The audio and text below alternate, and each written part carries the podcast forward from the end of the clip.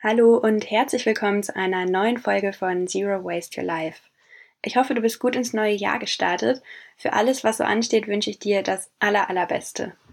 Ab sofort gibt es wieder jede Woche Montag eine neue Podcast-Episode und zum Auftakt möchte ich mit dir meine Gedanken zum Thema Nachhaltigkeit teilen, gefolgt von mehr als einem Dutzend Tipps für ein nachhaltigeres, klimafreundliches Leben.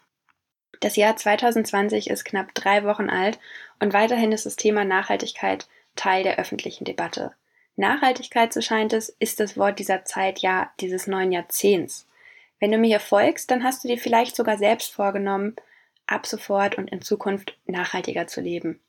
In meiner täglichen Arbeit als Nachhaltigkeitsberaterin stelle ich oft fest, dass es für viele Menschen schwer greifbar ist, was es bedeutet, nachhaltig zu leben. Nachhaltigkeit, was ist das überhaupt? Wie hängt dieses Thema zusammen mit ebenso großen Begriffen wie Treibhausgasen, Klimawandel und globaler Ungerechtigkeit? Die Bewegung Fridays for Future macht sich seit mehr als einem Jahr für Klimagerechtigkeit stark. Die AktivistInnen fordern, Treibhausgase zu reduzieren und die Folgen globaler Erwärmung nach dem sogenannten Verursacherprinzip auszugleichen. Denn unter der Erderwärmung leiden schon heute die Menschen am stärksten, die am wenigsten zum Klimawandel beitragen. Darunter sind vor allem Menschen im globalen Süden und die folgende Generation. Darum gilt es für uns alle zu verstehen, wie uns das Thema Nachhaltigkeit betrifft, und zwar hier in Deutschland und auch in unserem Mikrokosmos unseres Privatlebens. Die Klima- und Nachhaltigkeitsdebatte spielt sich vor allem in der politischen Arena ab, habe ich das Gefühl. Sie lässt viele Menschen, die sich bisher vielleicht hauptsächlich aus den Nachrichten und weniger intensiv mit dem Thema beschäftigen, Fragen zurück. Das sind Fragen im Raum wie, was hat dieses abstrakte Konzept der Nachhaltigkeit denn jetzt tatsächlich mit mir zu tun? Bin ich machtlos? Es wirkt so groß. Oder kann auch ich einen aktiven Beitrag zum Klimaschutz leisten? An der Stelle habe ich zwei gute Nachrichten für dich. Nummer eins, der Nachhaltigkeitsbegriff ist einfach.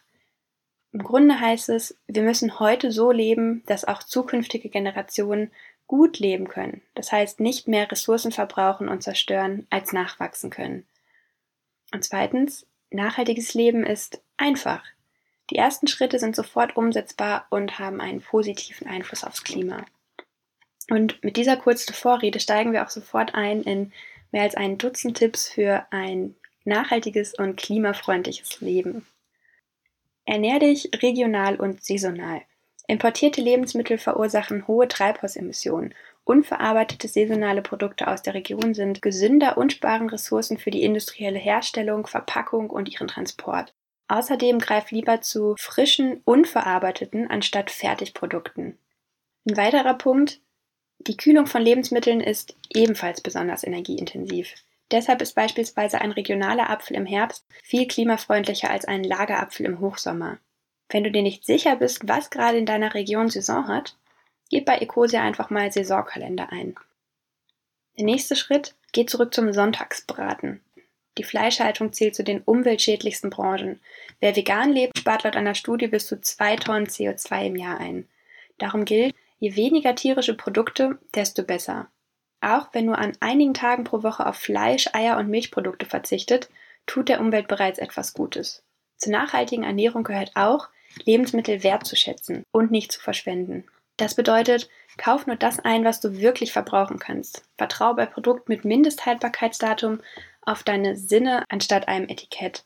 Zu dem Thema habe ich auch schon mal eine separate Podcast-Episode gemacht. Das heißt, wenn du da mehr zu wissen möchtest, hör da einfach mal rein.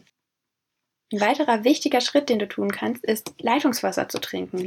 Leitungswasser wird gründlicher kontrolliert als Flaschenwasser, zumindest hier in Deutschland, kommt ohne Verpackung und Transport aus und kostet durchschnittlich nur 0,2 Cent pro Liter.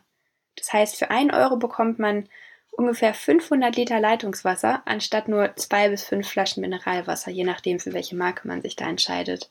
Das sollte Grund genug sein, häufiger mal den Hahn aufzudrehen. Als nächstes ein Klassiker, nutze Mehrweg statt Einweg. Zero Waste, also abfallarm, aber das wisst ihr ja alle zu leben, liegt zumindest in meiner Blase und so an den Rändern davon, gerade voll im Trend und ist gleichzeitig einfacher als gedacht einen Thermobecher für den Coffee-to-go-Becher mitnehmen, Snacks in der eigenen Box anstatt in Folie zu transportieren und Plastiktüten im Supermarkt abzulehnen, sind die ersten Dinge, die du tun kannst. Mit Einkaufsnetzen lässt sich Obst und Gemüse plastikfrei transportieren und in Unverpacktläden kannst du Lebensmittel und Hygieneartikel ganz ohne Verpackung in deinen eigenen Behältern abgefüllt einkaufen. Und Einkaufen hat ja auch immer was mit Konsum zu tun. Darum mein nächster Tipp an dich, konsumiere mit Bedacht.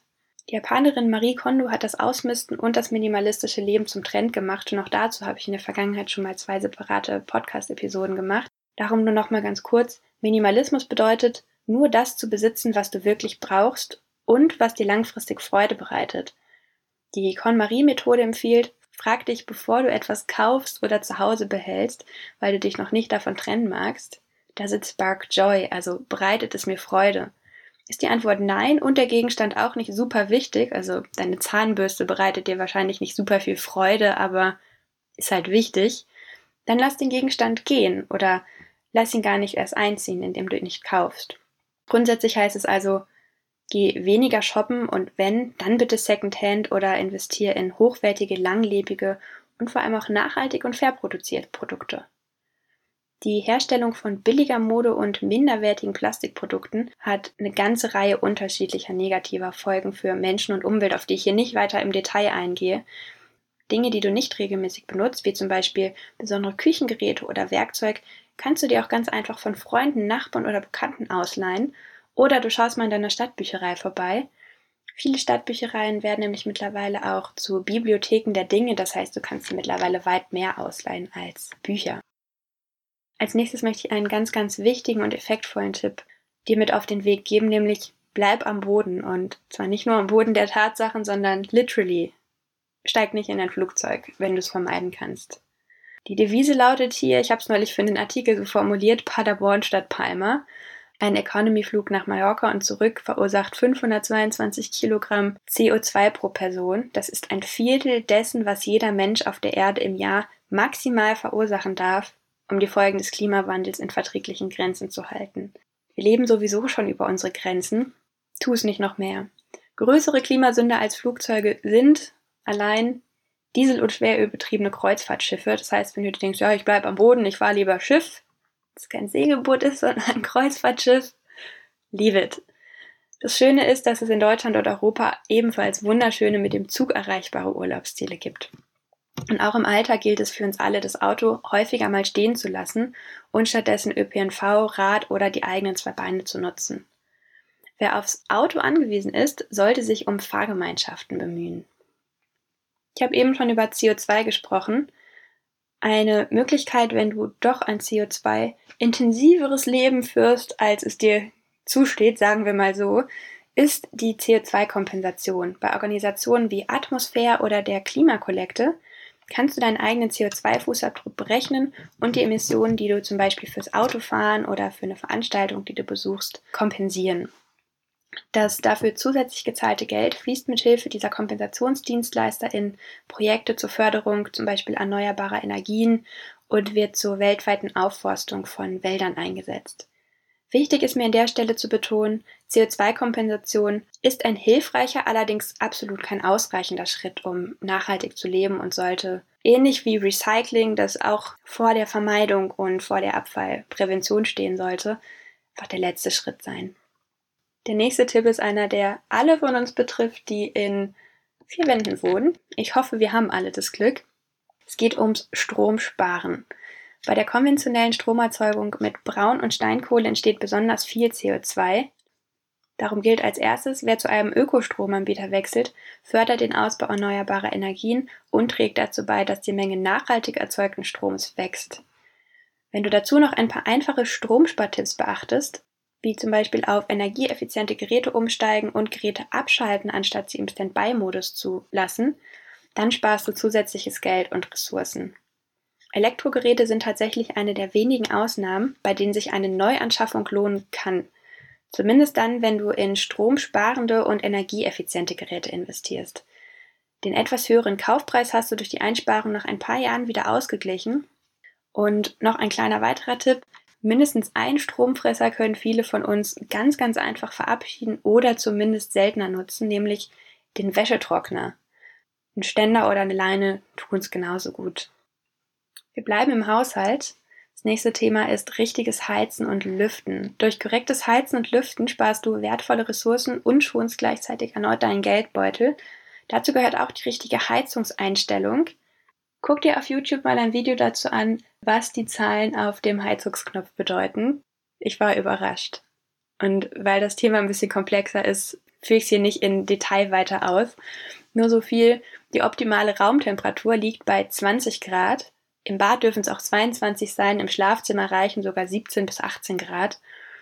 Und weitere Dinge, die du tun kannst, um ja, die Heizenergie, die du aufwendest, effektiv zu nutzen, ist Fenster abdichten, deine Heizkörper nicht verdecken, das heißt, leg keine Decke drüber oder schieb die Couch ganz nah ran und nutze auch hier Ökostrom oder Ökogas. Ein ganz, ganz wichtiger weiterer Tipp und der letzte zum Thema Heizen. Stoßlüfter anstatt dein Fenster die ganze Zeit auf Kipp zu lassen. Durch das Stoßlüft geht effektiv nämlich weniger Wärme verloren als durch ein dauergekipptes Fenster und auch hier kannst du wertvolle Ressourcen, die du zum Heizen benötigst, sparen. Wir sind fast am Ende angekommen. Einen habe ich noch. Es geht um Balkon und Garten. Und selbst wenn du keinen Balkon oder Garten hast, du darfst dranbleiben. Auch für dich habe ich was. Wahrscheinlich weißt du es schon. Bäume sind natürliche Kohlenstoffspeicher. Wiederaufforstung gilt darum als eines der effektivsten Mittel gegen den Klimawandel. Wer selbst Bäume pflanzt und pflegt, trägt also aktiv zur CO2-Reduktion bei. Bunte Blumenwiesen sind außerdem ein wichtiges Domizil für Bienen und andere Insekten, die für den Erhalt unseres Ökosystems essentiell sind. Selbst auf kleinem Raum kannst du gärtnern und gar in einem Balkonbeet gedeihen saisonale Früchte und Gemüse, die du dann garantiert unverpackt ernten kannst. Selbst ohne Balkonterrasse oder Garten kannst du gärtnern oder zumindest Dinge ernten und zwar so. Bilde dich weiter über essbare Wildpflanzen. Vieles, das wir im Allgemeinsprech Unkraut nennen, ist tatsächlich gesund, lecker und wächst an vielen Ecken. Achte darauf, dass du gerade wenn du in der Stadt unterwegs bist oder auch wenn du im Wald unterwegs bist, nur alles über Kniehöhe erntest, ähm, damit da kein Tier dran gepinkelt hat. Und ähm, informier dich vorher, worauf du noch so achten solltest. Und sagst, hm, naja, Sachen vom Boden pflücken oder so ist vielleicht nicht so mein Ding, ähm, dann schau mal auf die Internetseite Mundraub. Dort findest du Standorte öffentlicher Sträucher, Frucht- und Nussbäume, jetzt gerade zu dieser Jahreszeit nicht, aber ganz bald wieder. Dort kannst du dann kostenfrei, weil sie auf öffentlichen Flächen stehen, herrliche, frische, unverpackte Lebensmittel ernten. Zum Schluss habe ich noch einen kleinen Appell an dich. Mein liebstes Sprichwort kommt vom afrikanischen Kontinenten und ich hab's hier im Podcast wahrscheinlich schon so, so oft rezitiert, aber ich liebe es einfach, denn es begleitet mich seit vielen Jahren. Es hing damals an der Tür meiner Grundschule und danke, Frau Lüttke, well done. Das Sprichwort geht so. Viele kleine Menschen an vielen kleinen Orten, die viele kleine Dinge tun, können das Gesicht der Welt verändern. In den sozialen Medien kursiert aktuell eine ähnliche Version, nämlich wir brauchen nicht 100 Menschen, die perfekt nachhaltig oder Zero Waste leben, sondern eine Million, die es unperfekt tut. Das zeigt, der Weg zu einem nachhaltigen Leben ist ein Prozess und auch ich als Nachhaltigkeitsberaterin bin absolut nicht perfekt. Und auch ich habe irgendwann angefangen. Und weißt du was? Das kannst du auch.